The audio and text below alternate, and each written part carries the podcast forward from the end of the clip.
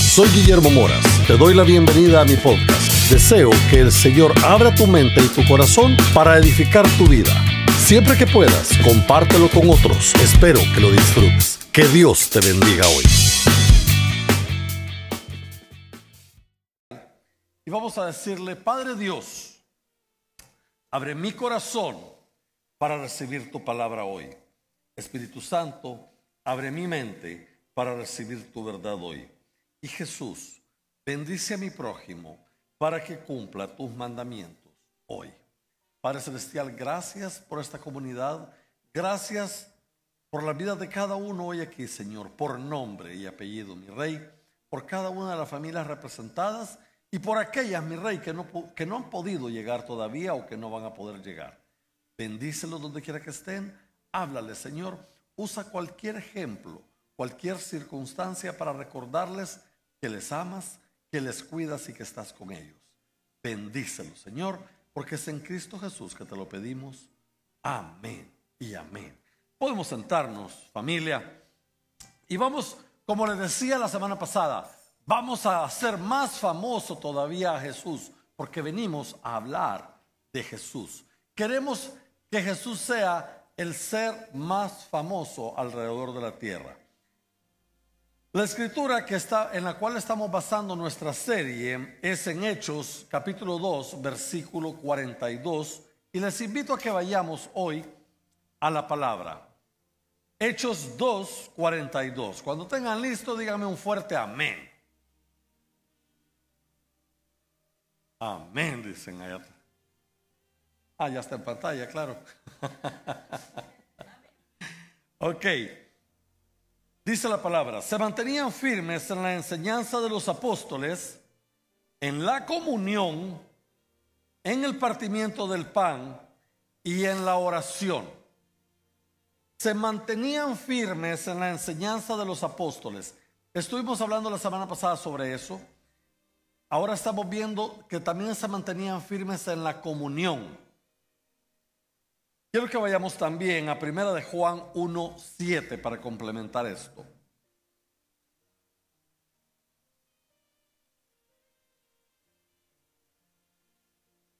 Lo tenemos ya en pantalla y dice, pero si vivimos en la luz, está en la luz, tenemos comunión unos con otros. Su Hijo Jesucristo nos limpia de todo pecado. Quisiera que veamos el contexto de lo que estamos hablando. Y la palabra comunión en griego significa o se dice, se llama koinonía. Koinonía es un grupo de personas compartiendo todo, en perfecta amabilidad, en perfecto eh, convivencia, sin ningún problema. Koinonía. Es como cuando vamos a la casa de cualquiera de ustedes y abre su casa y comparte con nosotros abre su mesa, comparte con nosotros. Yo les quiero contar que abrí mi casa uno de estos días, vino una familia invitada que nos dio un gran gusto que viniera y ya le puedo poner un sticker más a mi cuadrante de mesa. ¿Quiénes se acuerdan cómo está funcionando eso? Así, ok. Préstenme una hojita de las de servidores, préstenme una hojita de la, de, de la serie.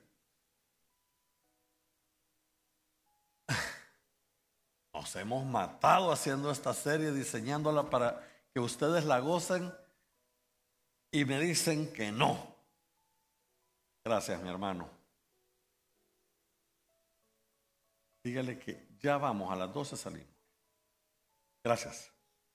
¿Quiénes tienen, a quién le falta un folder de estos? A ver, levanten la mano para que quien no tenga un folder de estos lo pueda tener. Por favor, hermanos, la que duerme a mi lado no tiene.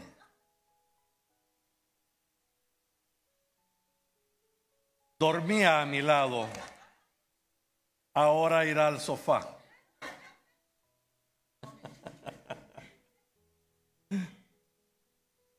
Ok. Miren, de verdad, ¿no les parece que hemos estado haciendo un buen trabajo bonito preparándoles esta serie a ustedes? Han sido noches de desvelo.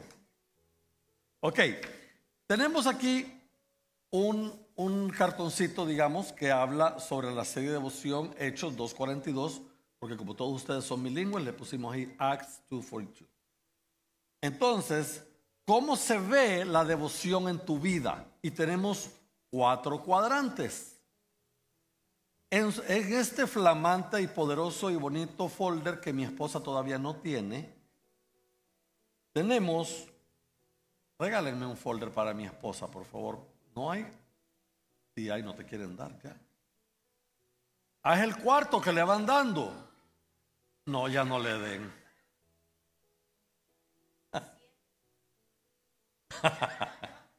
Ahí sí se acuerda de la palabra. ok, tenemos estos stickers. Cuando tú abres tu mesa y tu casa, tú agarras un sticker de aquí y lo pegas en el cuadrante donde dice mesa. ¿Aló? Aquí estoy.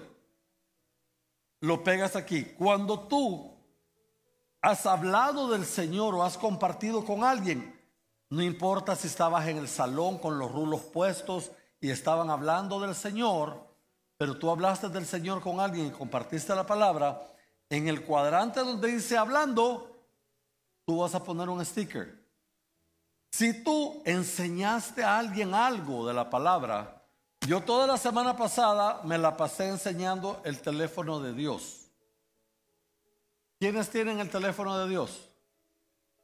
Ya varios aquí, ¿verdad?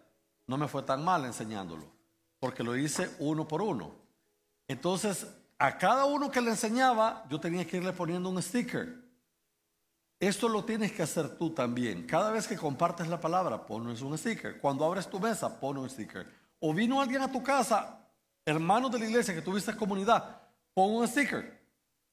Cuando fuiste junto con alguien a la iglesia o le invitaste o fuiste a un grupo de vida o hiciste algo que trajiste a alguien, en juntos pones un sticker también. ¿Qué nos hace ver esto? ¿Cuán activos y en qué áreas estamos activos sirviendo y trabajando para el Señor y teniendo una vida de qué? De devoción. ¿Qué es devoción? Cuando nos dedicamos a algo o a alguien, en este caso, a una vida de devoción a Dios. Amén. Así que yo, por ejemplo, ayer pude poner una en mi mesa, porque tuve personas sentadas en mi mesa. ¿Cómo te ha ido a ti esta semana? ¿Tienes algunas en las cuales estás atrasada o atrasado que puedas poner y que podamos ir mejorando nuestra vida devocional? ¿Hablaste con alguien? ¿Le compartiste la palabra? ¿Trajiste a alguien al servicio de mujeres o al de caballeros? ¿O trajiste a alguien al compassion? ¿Qué hiciste? Todas esas cosas se pueden encerrar aquí. Y yo les he visto a ustedes trabajando en esta semana, o sea que por favor hagan su tarea, pongan el sticker donde tienen que ir. Luego, aquí tenemos una tarjetita que dice, hola, estás invitado. Si tú no te animas a invitar a alguien en ese folder, hay tarjetita. Si quieres más, solo nos dices, nosotros te damos más tarjetitas para que tú invites a alguien que venga el domingo a la iglesia o que venga a cualquiera de nuestras actividades. Son herramientas. Y luego tienes, vamos a poner aquí porque eso del modelaje de los productos no se me da mucho. Luego tenemos una hojita. ¿Quiénes la tienen? Todo el mundo tiene esta hojita que dice notas. Si hay alguien que ya tenía el folder pero que ya la usó, los servidores le van a estar dando siempre hojas nuevas para que hagan notas nuevas. No importa si no trajo el folder. Si le hace falta notas, levante la mano para que me le entreguen notas. Una, dos, Perme, los servidores se me dieron a la fuga. Ah, no, ahí está uno. Ahí está, ok. Ok, ya me le van a dar en un momentito. Eh, el hermano Vicente los trae. Esto es para que ustedes puedan ir haciendo las anotaciones durante la prédica. ¿Qué nos va a ayudar?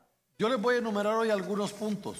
Cuando ustedes estén en su casa o vayan a algún lugar y tengan un ratito en el cual puedan releer sus notas, eso les va a ayudar a mejorar su vida y su relación con Dios, en este caso hoy con los demás. Y vamos a saber cómo vivir una vida en comunidad de acuerdo a lo que la palabra dice. Amén. Entonces, así es como vamos a ir ejercitando nuestra comunión. Y les decía que comunión es coinonía. ¿Cómo hacían en la iglesia primitiva? Vivían todos juntos, compartían todo. ¿A alguien le faltaba algo? Y si le faltaba, ¿qué hacían? Vendían lo de cualquiera y salían adelante. Eran como una familia. Eran una familia. Pastor, pero tú venderías algo por mí. Si hace falta, vendería algo por ti. La pregunta es, ¿tú venderías algo por mí? Digamos no por mí, porque muchos me tienen mucho cariño. ¿Venderías algo por una hermana o un hermano que tú no conoces, pero que es de nuestra comunidad? Lejos de vender algo, ¿harías algo por esa persona? Si está enferma, ¿le llevarías un plato de comida, un plato de sopa? ¿Irías a regar sus plantas? ¿Irías a calentar su auto? ¿Irías a limpiar su casa? ¿Irías a cuidar a sus hijos si está en el hospital? ¿Eso hace la familia o no? ¿Aló? ¿Eso hace la familia? ¿No es lo que deberíamos hacer nosotros? Entonces, Hoy vamos a hablar sobre cómo renovar nuestras relaciones con los demás como debe ser, como Dios y la Santísima Biblia mandan. Me voltearon a ver bien rápido como que iba a decir otra cosa. El Señor nos manda en la palabra amarnos los unos a los otros y nosotros no lo hacemos como el Señor nos lo manda. ¿Cómo deberíamos de hacerlo? Como Él nos amó a nosotros. La palabra nos describe que deberíamos de vivir como cristianos, es decir, como una comunidad de personas que podemos compartir mutuamente todo. Mi carro hoy no tiene gasolina, ¿ya ahora me puedo llevar el tuyo? Ay, pastorcito, me lo va a volver todo sucio sin gasolina mañana. ¿Ah? Y con extra millas. Entonces nos duele y no lo hacemos. No, pastor, mejor te llevo. No, pastor, mejor es que tenía que ir a donde el doctor. Mejor habla con alguien más esta vez. Y hacemos lo que en la palabra dice. Si tienes para dar, dalo hoy. No digas, vuelve mañana. Tenemos que darlo hoy. Y déjenme decirles que es duro. Es duro. Y a mí me toca practicarlo con mucha frecuencia, especialmente ahora en el compassion. A veces estoy aquí en la iglesia, está cerrado el compassion, viene alguien y toca la puerta y yo sé que viene y toca la puerta y pide porque tiene hambre. Y déjenme decirles que es súper duro sabiendo que tenemos una bodega llena de productos, llena de alimentos, decirle a alguien, porque aunque se lo diga con amor, es con altivez, a esa persona que está pasando hambre. Si yo le digo, no, venga el jueves de 5 a 7. Es duro. O sea, esa persona come lunes, martes y miércoles también. ¿Cómo le puedo decir yo? Ven nada más el jueves de 5 a 7. ¿Saben qué hemos hecho y que me han ayudado los hermanos del Compassion? Hemos hecho bolsas de comida no perecedera de tapa abre fácil para que podamos tener, porque hay personas que vienen a pedirnos comida que son homeless, que no tienen dónde vivir, que viven bajo un puente, que no tienen dónde refrigerar, que no tienen dónde calentar y que tampoco tienen un abrelatas para abrir una lata de esas frutas ricas entonces, ¿qué tenemos que hacer? Buscar latas de la misma fruta rica, pero que se pueda abrir con el dedo para que esa persona lo pueda comer, porque no tiene una cuchara probablemente. Es durísimo decirle a alguien, ¿sabes qué? Ven el jueves. Ahí van a estar las hermanas porque yo estoy preparando el sermón. Hello. Deja de preparar el sermón, me dice el Señor, y ve y sírvele. Por eso tenemos esas bolsas así. Si ustedes entran, cuando entran a las oficinas en recepción, ahí van a ver abajo del escritorio unas bolsas azules. Si ven que quedan poquitas, vayan y pregunten al Compassion y vuelvan a llenar ahí. Normalmente tenemos, debemos tener 10 para personas que vienen durante la semana. ¿Qué haces tú en tu casa? ¿Qué haces tú con tus vecinos? ¿Cuántas veces me dicen, pastor, yo en mi casa no necesito? Gloria a Dios, porque no necesitas, porque el Señor te provee, porque el Señor llena tu alacena. Pero cuando yo te digo, ¿sabes qué? Lleva tu casa. llena tu pantry, llena tu alacena. Es para que cuando venga alguien que no sea de tu casa, porque tu casa está más que servida, gloria a Dios, por nuestro Dios, que Él atiende tu casa, pero tú puedas hacer una bolsa o una caja rápido con lo que tengas en tu alacena y puedas darle a alguien y bendecir a esa familia y decirle, ¿sabes qué? Toma, llévate esto. No, pero es que yo no quiero afectar tu presupuesto. Tranquila, Dios te bendiga. No hace falta que le digas si tú la compraste, si no la compraste, si está el compassion. Bendice su vida. Pero díselo, Dios te bendiga. Para que Dios le bendiga y le multiplique. Viví una época de mi vida, hace rato ya, gracias al Señor, y yo no sabía si iba a tener suficiente para comer.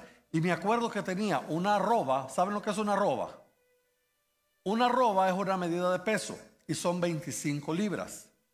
Que había comprado 25 libras de maíz, 25 libras de frijol y 25 libras de harina para hacer tortillas. Que esa no la usaba mucho. Pero yo sacaba para vivir arroz y frijol y hacía cierta cantidad de frijol para la semana. Fue una época un tanto dura y a veces tenía temor de ir a levantar la bolsa para ver cuánto pesaba. La dejaba ahí y solo metía la taza y sacaba lo que iba a hacer. Y déjenme decirles, bueno, aquí estoy contando el cuento. Señor proveyó. Siempre hubo que comer. Y más de alguna vez llegaba alguien que le decía, ¿te puedo ofrecer aunque sea frijolitos? Y más de alguien, cuando el Señor todavía no me había regalado la flamante esposa que no tiene folder. Entonces, tú puedes hacer lo mismo porque alguien puede estar como este servidor pasando por una situación de ese estilo. Comunidad, ¿qué nos manda el Señor? Comparte todo lo que tienes. Seguir a Cristo significa amor. Seguir a Cristo significa rectitud. Seguir a Cristo significa servicio.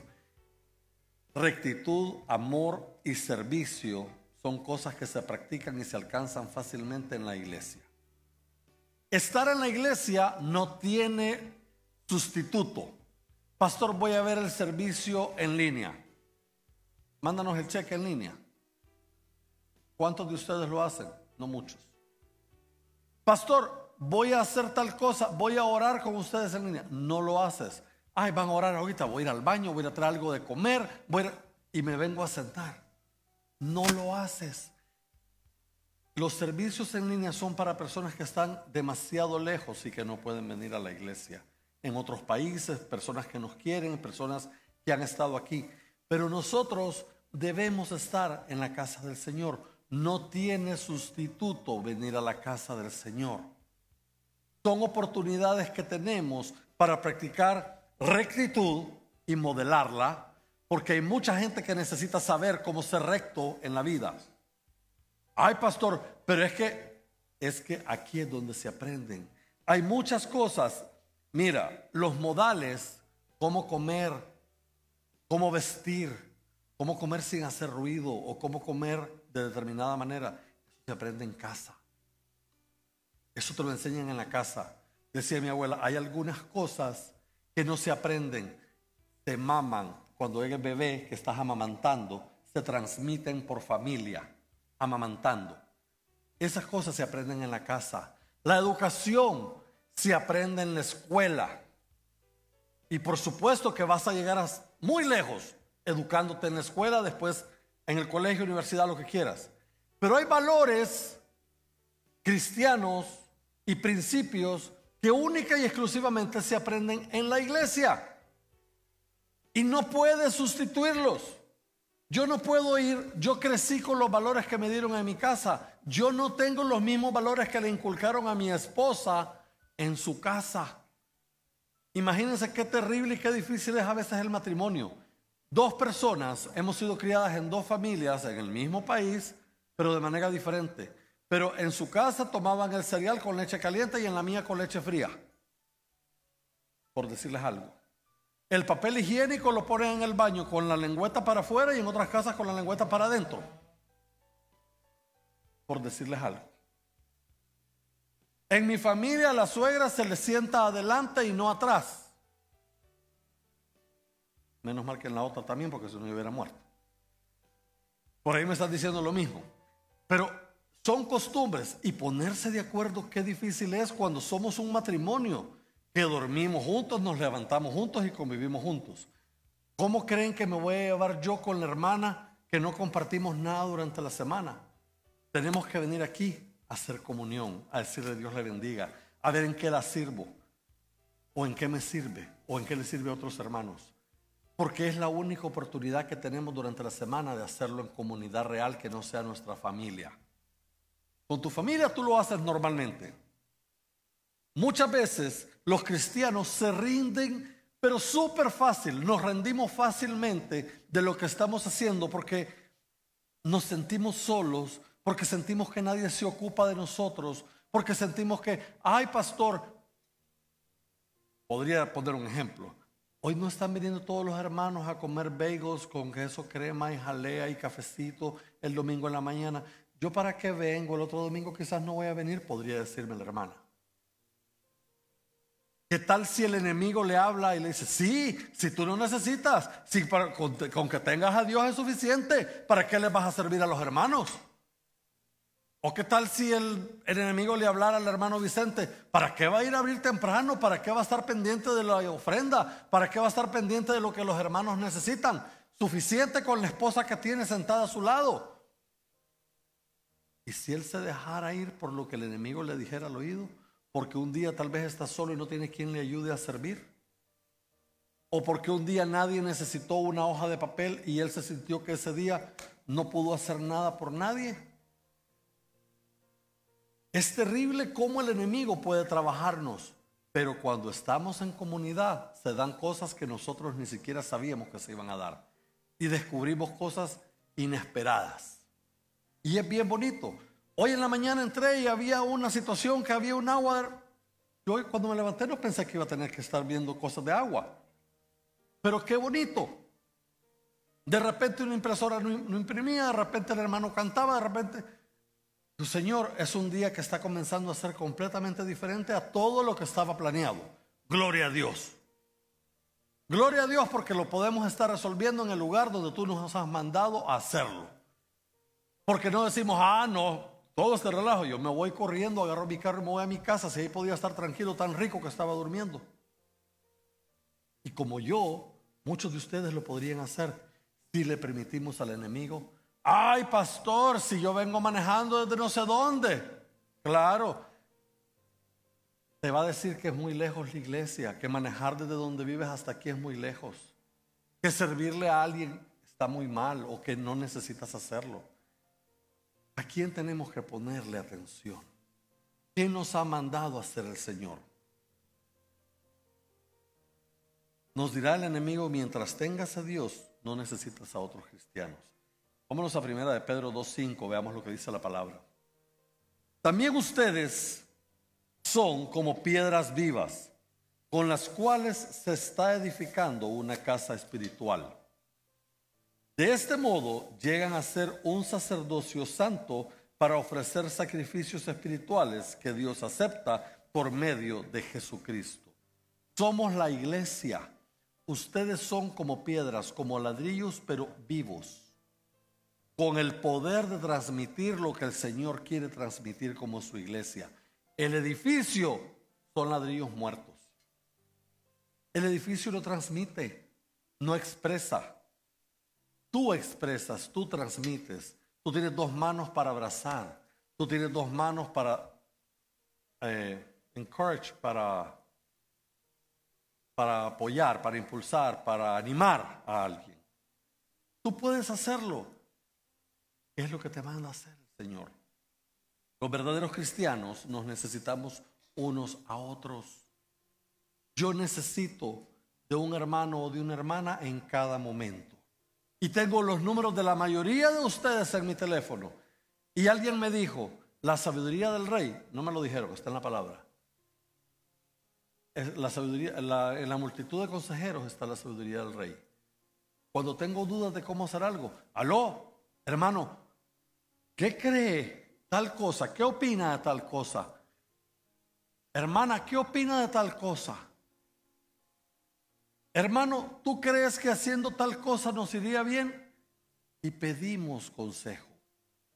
En cuanto me levanto, yo muchas veces ya necesito de otros hermanos que estén en la misma sintonía que yo, que estén queriendo vivir el mismo estilo de vida cristiano que yo, para que caminemos juntos, que caminemos igual, que hablemos el mismo idioma, que caminemos a la misma velocidad, que estamos sirviéndole al Señor en el mismo lugar. Y el Señor nos habla. Y cuando yo hablo con cada uno de ustedes, que cada uno está en su trabajo o en su casa, lo que sea, déjenme decirles que qué bonito, que todos, o casi todos siempre, están en el mismo espíritu, sintiendo lo mismo. Y los consejos o los frenos son en los mismos puntos, siempre. Entonces digo, Señor, vamos por buen camino, porque el Señor utiliza a los diferentes consejeros para darnos sabiduría a la iglesia. Compartiendo el amor desinteresado, dile al que está a tu lado, desinteresadamente. No, no se muerdan la lengua. Desinteresadamente. Compartiendo desinteresadamente y sacrificando o haciendo ese amor ágape que nos manda la palabra que Dios nos ha dado, es como vamos resolviendo vida diaria. En cosas tan pequeñitas que no sabemos hacer y por ejemplo una hermana le habla el otro día a otra hermana, hermana, ¿y cómo hace para, para hacer la Santa Cena? ¿Cómo hace para servir la Santa Cena? ¿Quiénes saben aquí cómo servir la Santa Cena? Amén, amén, amén. Pues los que no saben, ¿vieron quiénes levantaron la mano?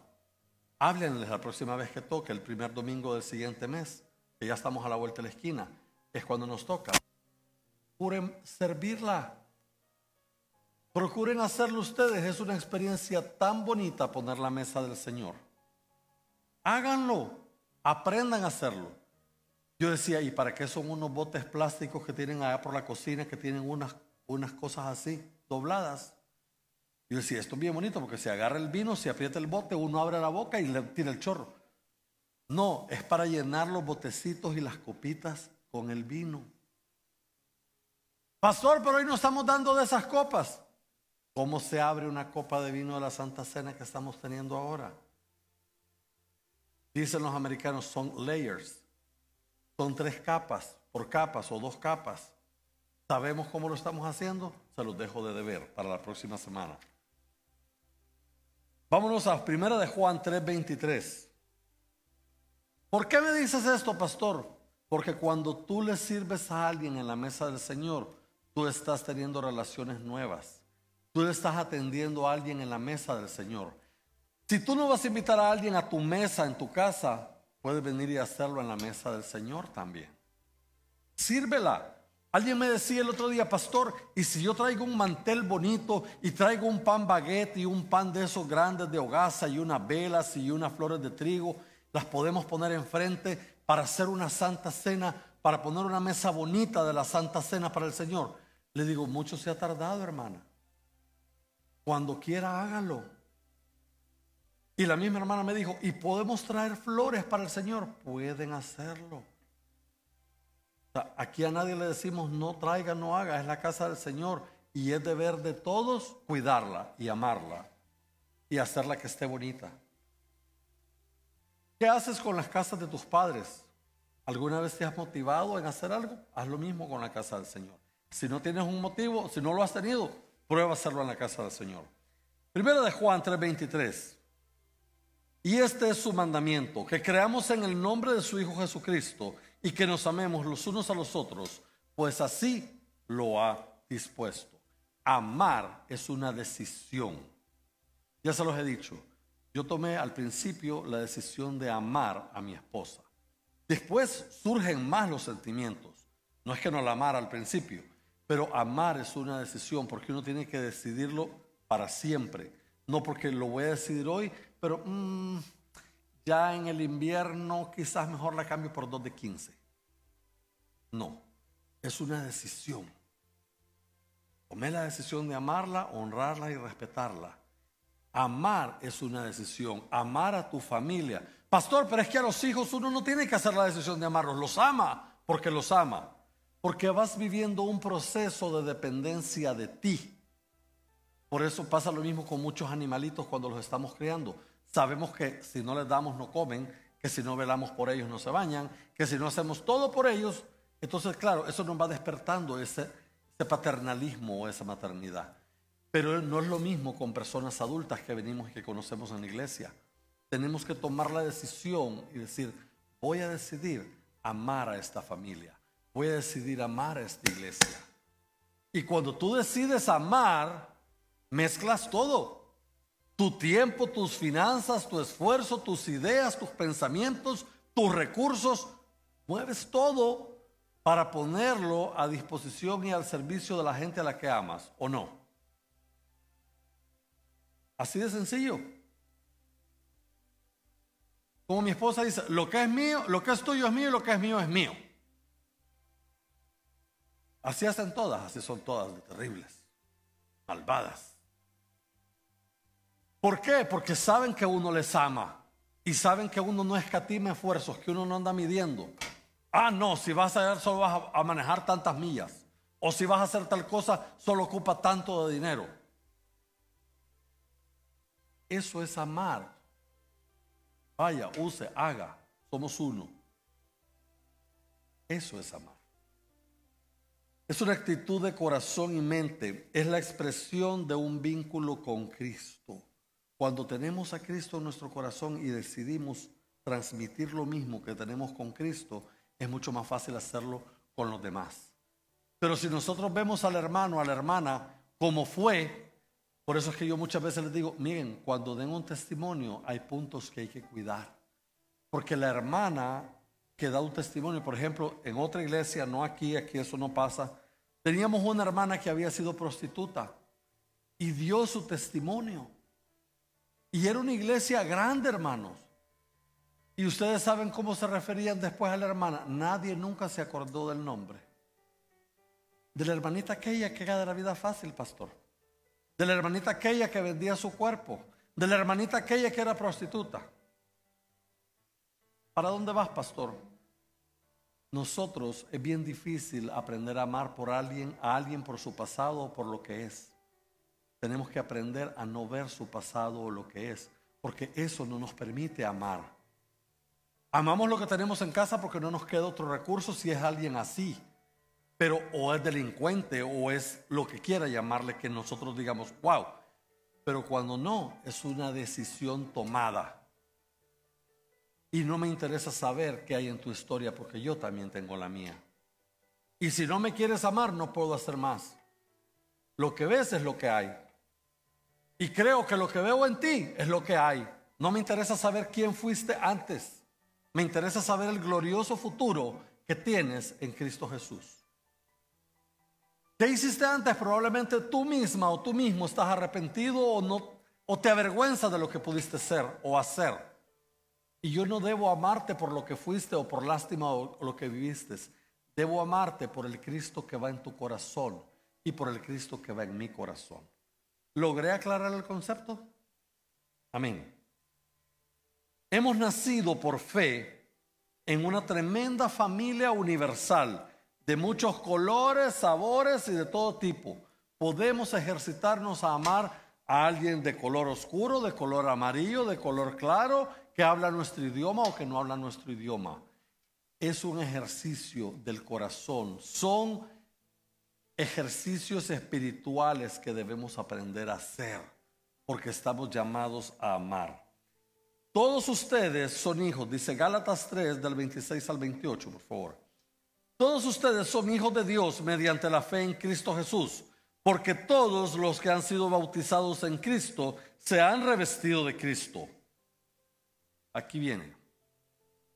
Ya no hay judío ni griego, esclavo ni libre, hombre ni mujer, sino que todos ustedes son uno solo en Cristo Jesús. Ay, no, es que esa hermanita no me gusta cómo camina. O esa hermanita se pinta mucho o la falda está muy alta, pastor. O ese hermano viera cómo me mira. Párele el carro y dígale, bueno, ¿y usted qué me ve? Pero ciérrese la blusa un poquito.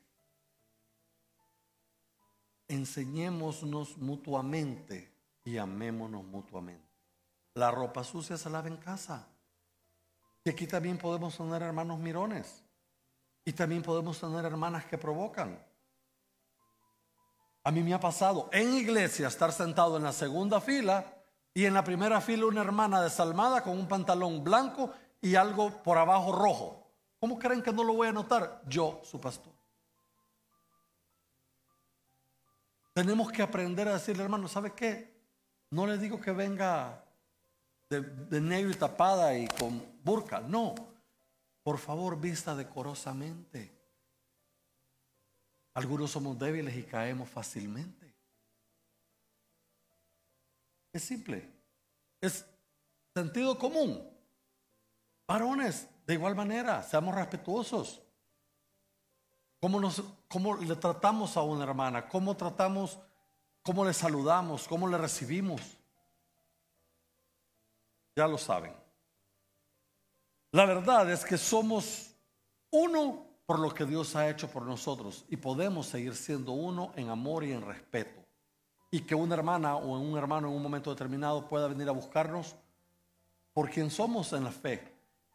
Hermana, fíjese que no sé cómo hacer tal cosa, puede venir un varón a decirle a una de ustedes, ¿me puede decir cómo hacer esto porque mi esposa no está? Y ustedes poder con amor explicarles sabiendo que no corren riesgo. O hermana, entra una hermana, como ya nos pasó el otro día, una persona venía, una señora venía corriendo y se metió a la iglesia para pedirnos protección porque estaba teniendo violencia doméstica. Gracias a Dios nadie de nuestra gente la tiene en este momento, o nadie lo tiene. Pero podría ser, y que los varones estemos para eso, para protegerles, para amarles. Pero que sepan contar con nosotros como alguien a quien pueden correr, no como alguien de quien tienen que correr en su iglesia. Somos lo que somos por la obra de Dios en nosotros por medio del Espíritu Santo. Es el Espíritu Santo el que nos permite hacer todas estas cosas. Filipenses 2, 1, 2. Por tanto, si sienten algún estímulo en su unión con Cristo, algún consuelo en su amor, algún compañerismo en el Espíritu, algún afecto entrañable, Llénenme de alegría, de alegría teniendo un mismo parecer, un mismo amor, unidos en alma y en pensamiento. Voy a correr porque el tiempo nos alcanzó. Pero hay siete cosas que nosotros en esta comunidad debemos compartir y saber compartir bien.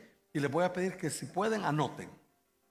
Siete cosas que debemos compartir en comunidad del Espíritu Santo. La primera es el amor, lo que les he estado hablando amor del Espíritu. Este amor no es producido por nosotros, es producido en nosotros por el Espíritu de Dios.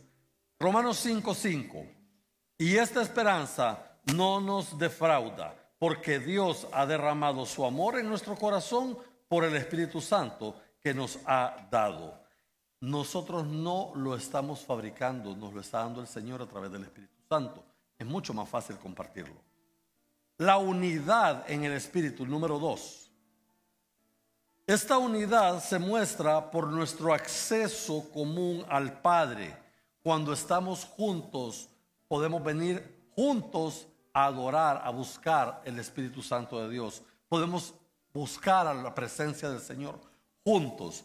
Es la unión del Espíritu. Cuando estamos a una sola voz, adorándole, clamándole, que estamos aquí en el templo, y estamos como un solo cuerpo. Esa es la unidad del Espíritu. Efesios 4:3. Esfuércense por mantener la unidad del Espíritu mediante el vínculo de qué? De la paz, dice la palabra. Vengan paz. Yo cuando termino el correo, un correo electrónico, cuando le escribo a alguien, correo electrónico, no mensajes de texto, correos electrónicos, normalmente hay gente que no interpreta bien lo que uno está diciendo, el tono con el que uno transfiere las ideas. Lee una carta que uno está mandando por correo electrónico, pero le puede impregnar el tono que quiera en su mente y a veces no es el más bonito. ¿Qué hago yo cuando termino un correo electrónico? Le pongo bendiciones o le pongo paz. Solo la palabra paz. Y cierro. ¿Por qué? Para que la gente sepa que mi posición está siendo paz. ¿Por qué? Porque para poder estar unidos en el Espíritu, especialmente en cosas de trabajo para el Señor y ministeriales, debemos tener paz. Si nosotros no tenemos paz, si alguien anda volteando a ver para otro lado, golpeándome con la trenza en la cara, no hay paz.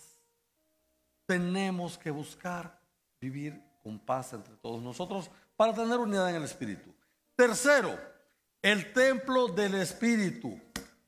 Los cristianos estamos siendo edificados como un templo santo al Señor en el que vive Dios por su Espíritu. No está en la pantalla, pero lo puede buscar después en su casa, Efesios 2, 21, 22, si quiere. Este templo o casa de Dios también es el lugar de servicio, ofrenda y alabanza. Somos templo del Espíritu Santo. Cuando nosotros atentamos contra nuestro cuerpo, somos templo del Espíritu Santo. Pastor, y los tatuajes, pastor, y el cigarro, pastor, son cosas en, en líneas diferentes. Yo no te voy a predicar si el tatuaje es bueno o malo, depende de la actitud de tu corazón, depende de cómo lo hagas. Hay una serie de cuestiones legalistas en las cuales puedes, no puedes, no me quiero meter en Honduras. Veamos cada caso, particularmente yo no estoy tatuado, no me tatuaría. Me encanta verlos, pero no me tatuaría. Probablemente, no sé. Eso solo estoy diciendo hoy, no sé el día de mañana. Pero creo que mi cuerpo es templo del Espíritu Santo. Creo que hay algunos que están tatuados y lo hicieron antes de conocer al Señor. Conozco pastores que lo han hecho conociendo al Señor como pastores. Cada uno tiene su historia, che, y cada uno va a dar cuentas al Señor de lo que haga con su cuerpo, que es templo del Espíritu Santo. Y precisamente eh, con esto yo les voy a hacer un par de comentarios y es, cuando tú recibes una casa de renta o un apartamento de renta, ¿cómo te lo dan? Usualmente limpio. Lo usaste por tres o cinco años, ¿cómo lo vas a devolver?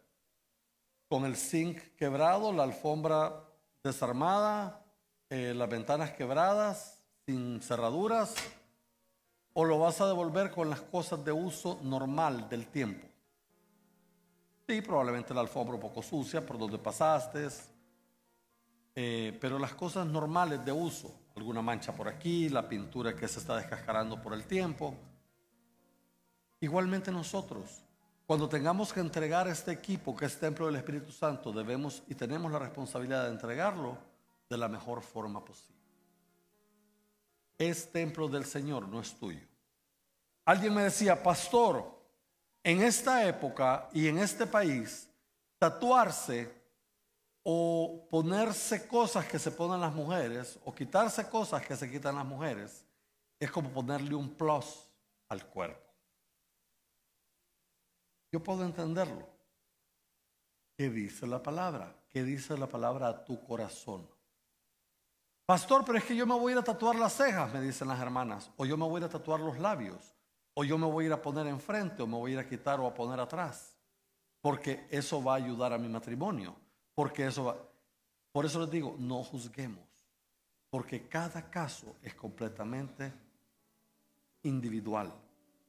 Alguien venía con una cicatriz fea.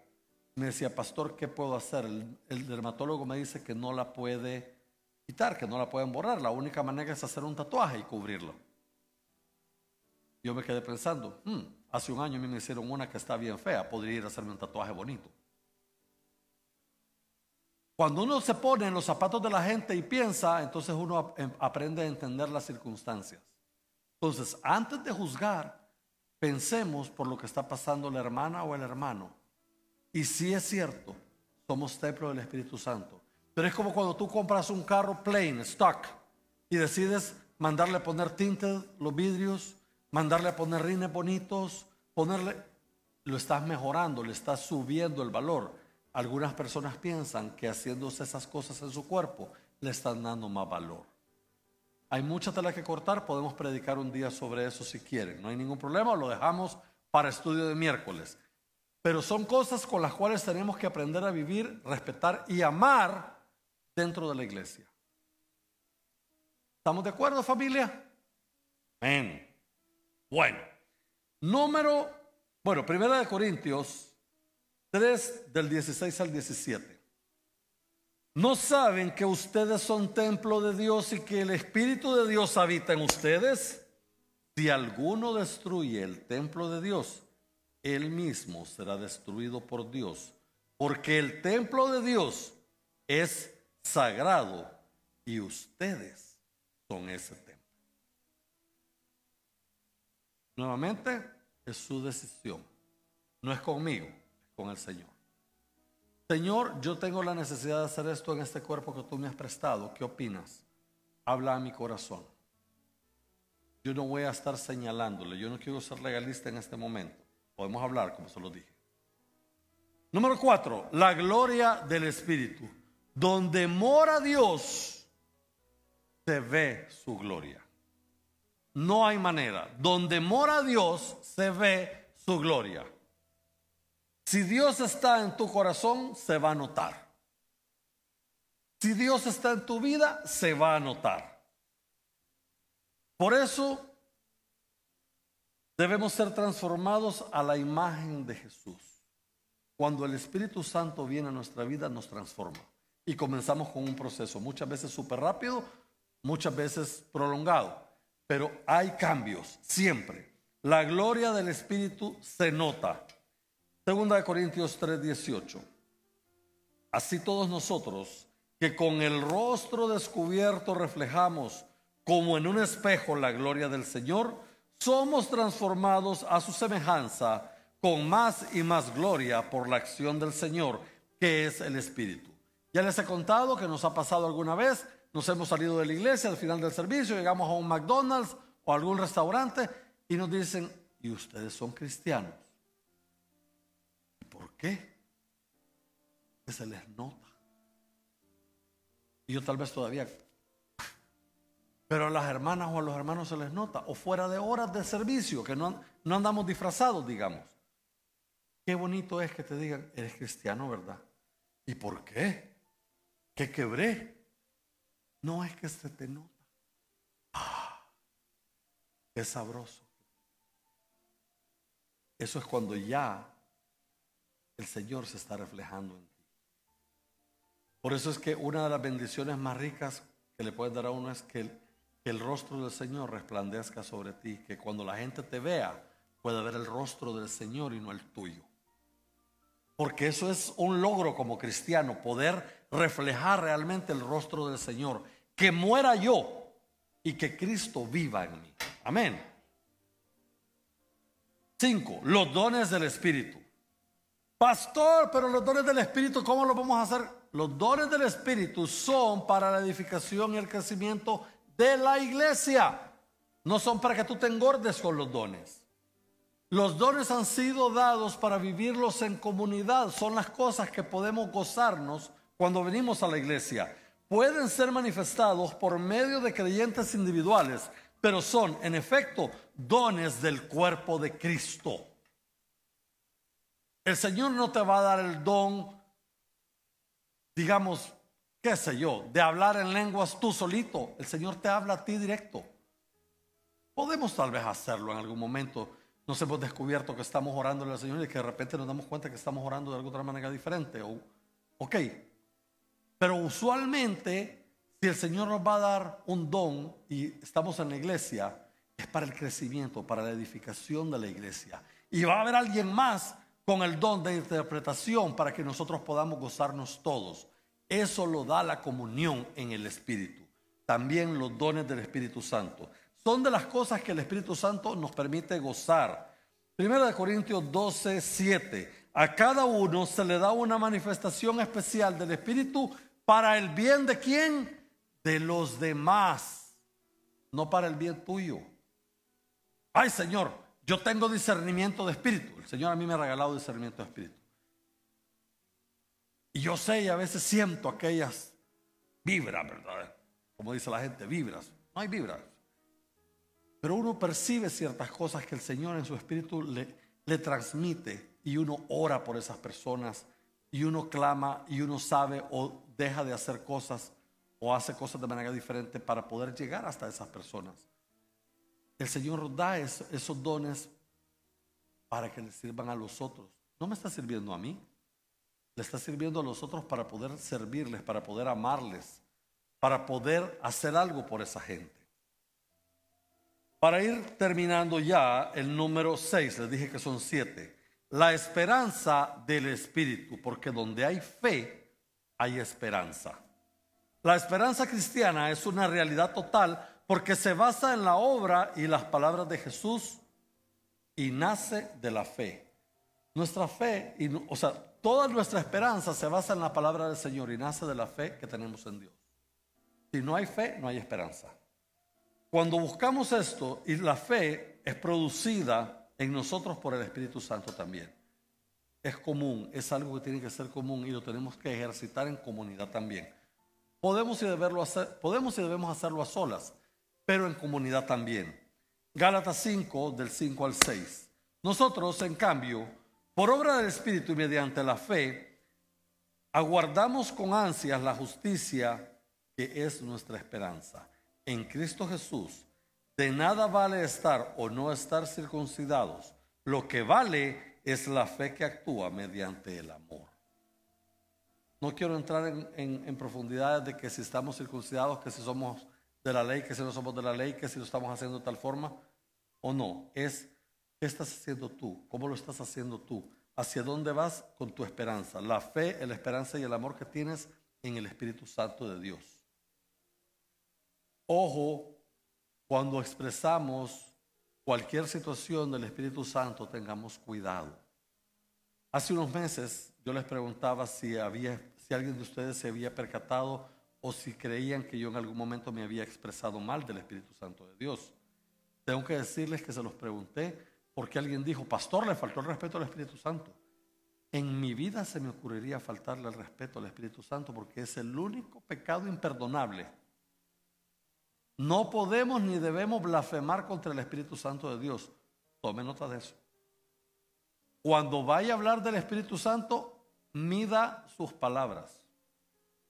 Si cuando estoy predicando sobre el Espíritu Santo nota que yo puedo ser hasta cierto punto encajuelado, es porque no quiero decir más allá de lo que deba decir, porque tendría temor a Dios de faltarle respeto al Espíritu. Debemos amarlo, respetarlo y darle toda la honra y gloria. Amén. Y para terminar, la adoración del Espíritu. Perdón, les compartí Galatas 5, 6, ¿verdad? Sí. La adoración del Espíritu, la comunión en el Espíritu es una comunión ante el trono de Dios, directamente. Cuando nosotros adoramos y estamos adorando en el Espíritu, estamos directamente ante el trono de Dios. Cuando yo les digo, he estado la banda, les digo, gracias banda, y les empiezo a tirar flores a la banda y les digo, porque nos han llevado directamente ante la presencia del Señor. No sé si me han oído diciéndolo. Es precisamente porque vamos en comunidad, en el mismo espíritu, ante la presencia del Señor, a adorarle. Filipenses 4, 23, 24. Y es cuando venimos ante el trono celestial. ¿Dónde está Jesús?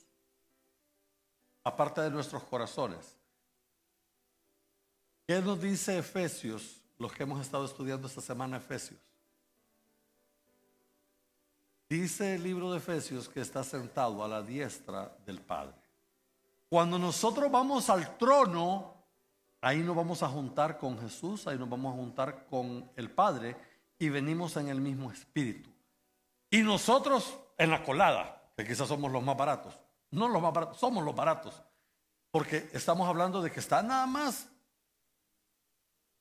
pesadísimos ahí, ¿verdad? Padre, Hijo y Espíritu Santo. Y uno que aparece ahí a adorar, que vamos todos en grupo adorarles. Eso también nos lo da el Espíritu Santo. Entonces, hermanos, Filipenses 4, 23, 24, que la gracia del Señor Jesucristo sea con su Espíritu. Así es que el que tiene oídos para oír, que oiga. Que el Espíritu Santo esté siempre con ustedes, que su presencia no se aparte. Procúrenlo Procuren vivirlo y disfrutarlo y gozarlo en comunidad.